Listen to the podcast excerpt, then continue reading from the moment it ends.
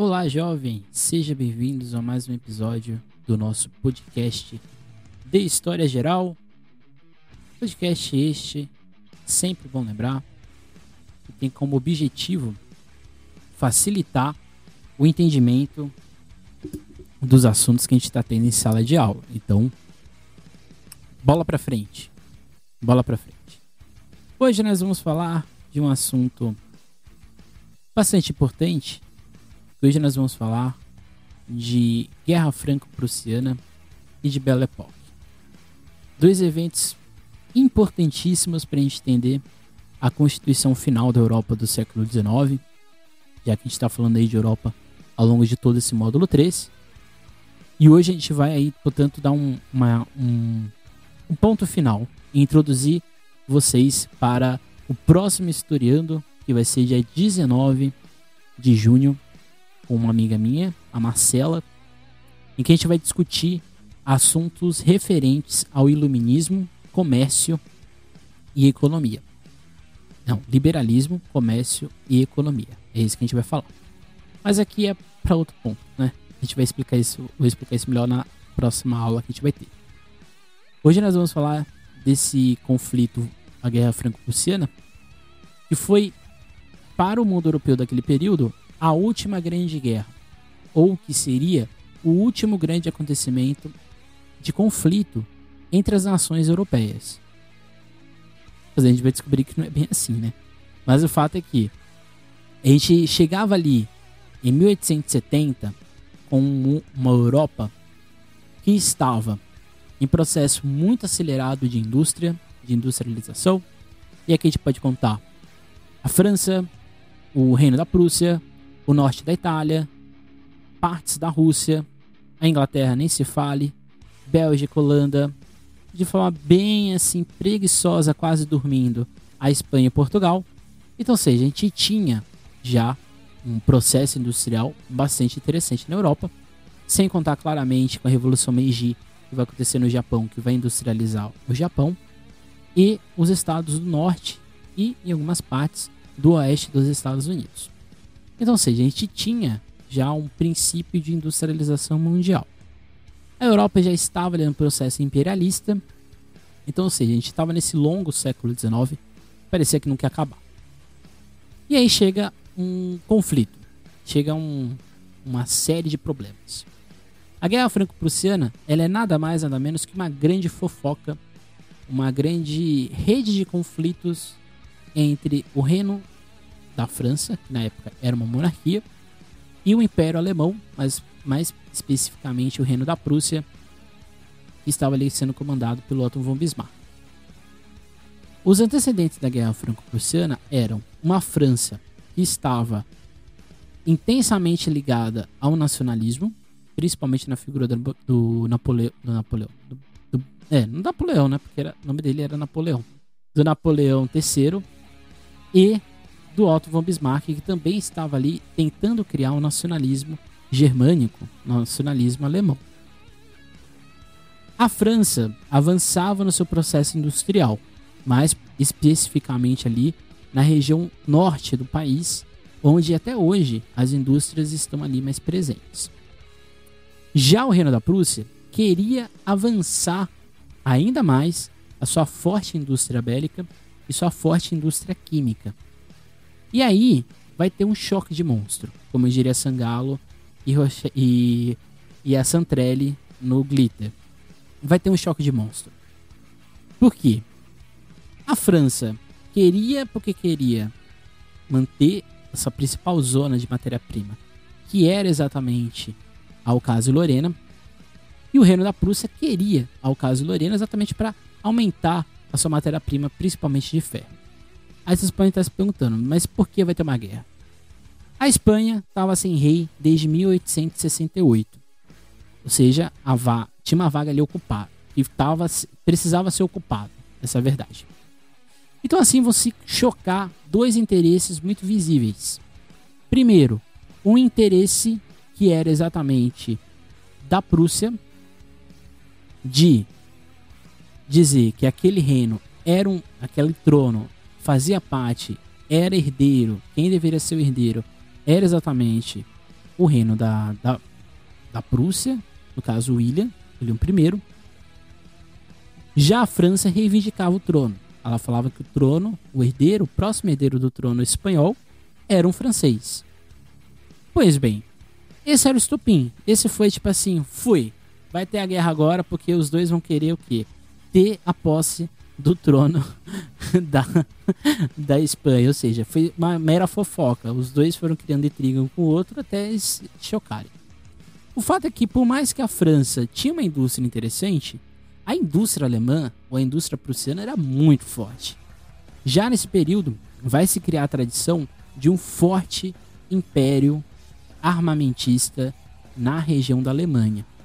Então, se a gente vai, a gente vai ver mais para frente a Segunda Guerra Mundial, o Hitler, com todo aquele poder bélico e tudo mais, ele herda essa expertise, essa tecnologia de guerra da Prússia. Já a França, ela tinha um exército grande, talvez até maior que o prussiano, mas a, a França não tinha dinheiro para investir em armamento. Então ela entrou numa guerra achando que ela poderia vencer, mas ela descobriu que ela não tinha força alguma, ela não tinha mais poder algum. Então assim, na Batalha de Sedan, lá em 1871, o Napoleão vai, comandando as tropas, perder para o exército prussiano e assim a França perde a guerra. Paris vai ser, entre aspas, sitiada pelos prussianos e assim, num comum acordo, alemães e franceses vão assinar um, tratado de paz conhecido como Tratado de Frankfurt, lá em 1871. E o que, que dizia o tratado? O tratado gerava-se várias, vários problemas para a França. A França, de certa forma, foi a culpada da guerra. E aqui vocês estão percebendo que ninguém mais quis reivindicar o trono, eles só queriam um, um objeto específico. Então a França teve que pagar 500 milhões de francos aos prussianos, uma alta indenização de guerra.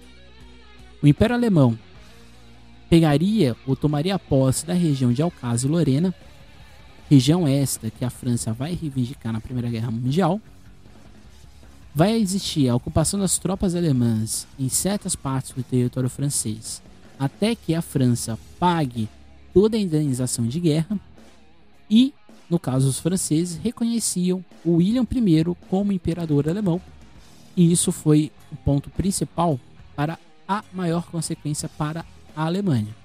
A Alemanha ainda não era completamente o Estado unificado, e o processo de guerra franco-prussiana foi o estopim para o que a gente vai ter, né, que é a unificação alemã pelo Otto von Bismarck, que aliás é um vídeo lá do nosso canal do YouTube.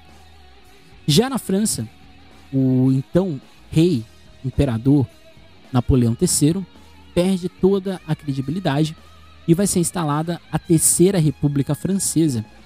Essa Terceira República Francesa, para deixar assim bem bem pontuado, a primeira república francesa é a revolucionária, lá de 1789, que vai até o período napoleônico.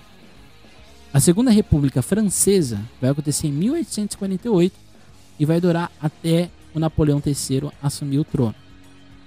E a terceira república acontece aqui em 1871 e vai até a Segunda Guerra Mundial, quando a gente vai ter intervenção nazista. E a terceira e a quarta república francesa é atual, é a que a gente está vivendo hoje. Mas, devido a todo esse clima de instabilidade, vai existir em Paris um movimento de operários, e principalmente de partidos políticos da esquerda, que vão exatamente buscar uma outra alternativa para, para a França, que é exatamente o socialismo. E assim a gente chega na Comuna de Paris, que é esse movimento, eu diria que operário, mas principalmente popular, que durante 40 dias vai sitiar, vai comandar os rumos da capital francesa. O, a Comuna de Paris vai ser esmagada no que a gente chama de Semana Sangrenta, que é o fim exatamente da Comuna de Paris, e também é um vídeo do nosso canal do YouTube.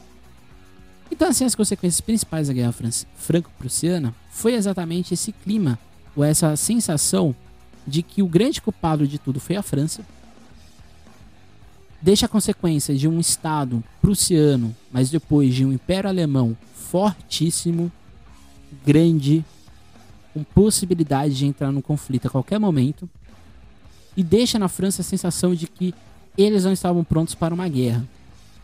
mas ao mesmo tempo deixava uma sensação no clima europeu de que guerrear talvez não fosse a melhor ideia, ou talvez não fosse o melhor caminho.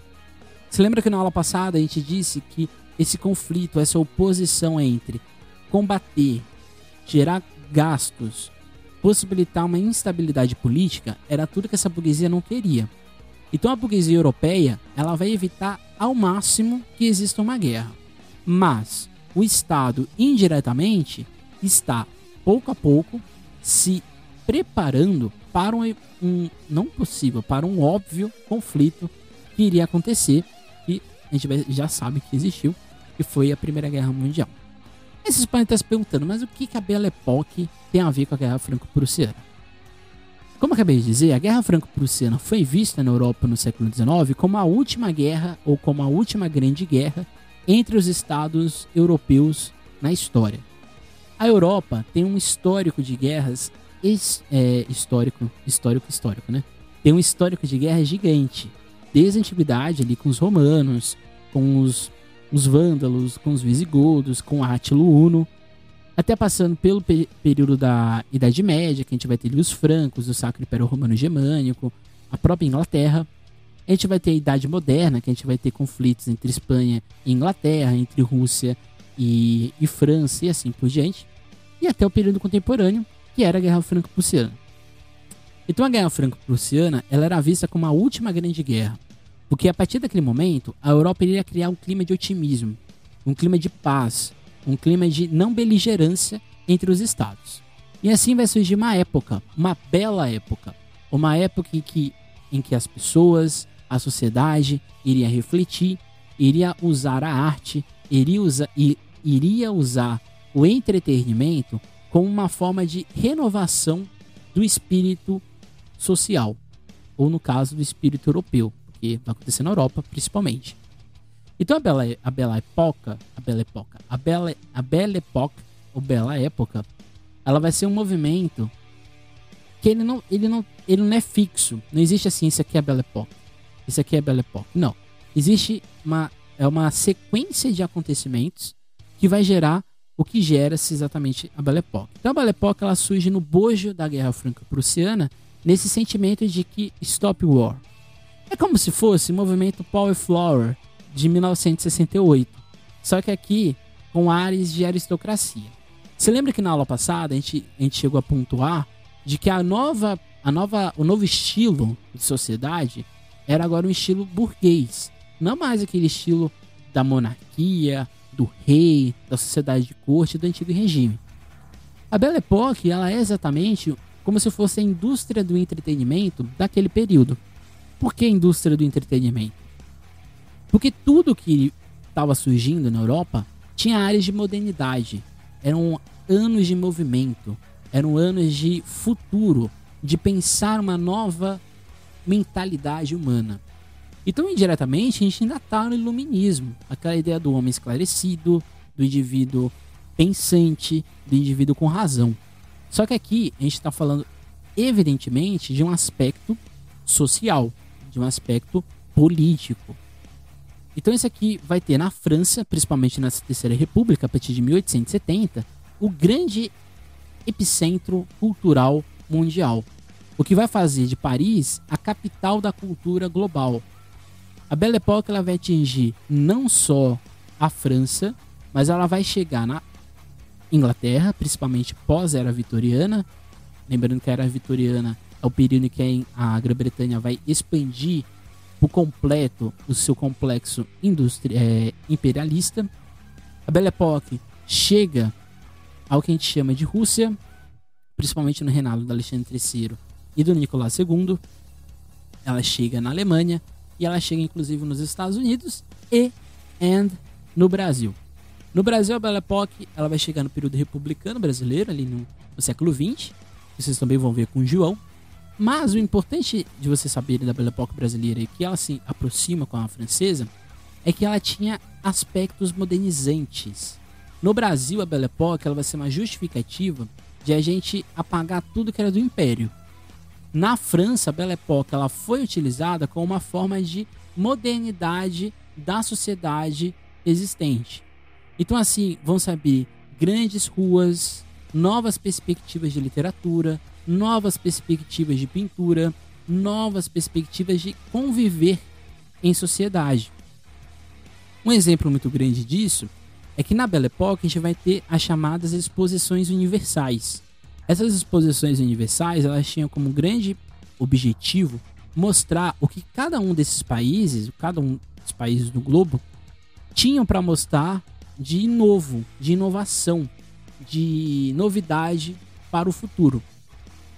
Com certeza e claramente as exposições nacionais elas eram um, uma coisa assim absurda, porque ia desde é, coisas né, de arquitetura e tudo mais até exposição de, por exemplo, africanos no zoológico. Então isso a Belle Époque e acho que é muito bom pontuar ela ao mesmo tempo que ela é um avanço cultural, é um avanço cultural burguês.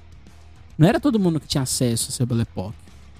Era uma Belle Époque que excluiu principalmente o trabalhador, que excluiu o cidadão comum do seu, do seu espectro de atuação.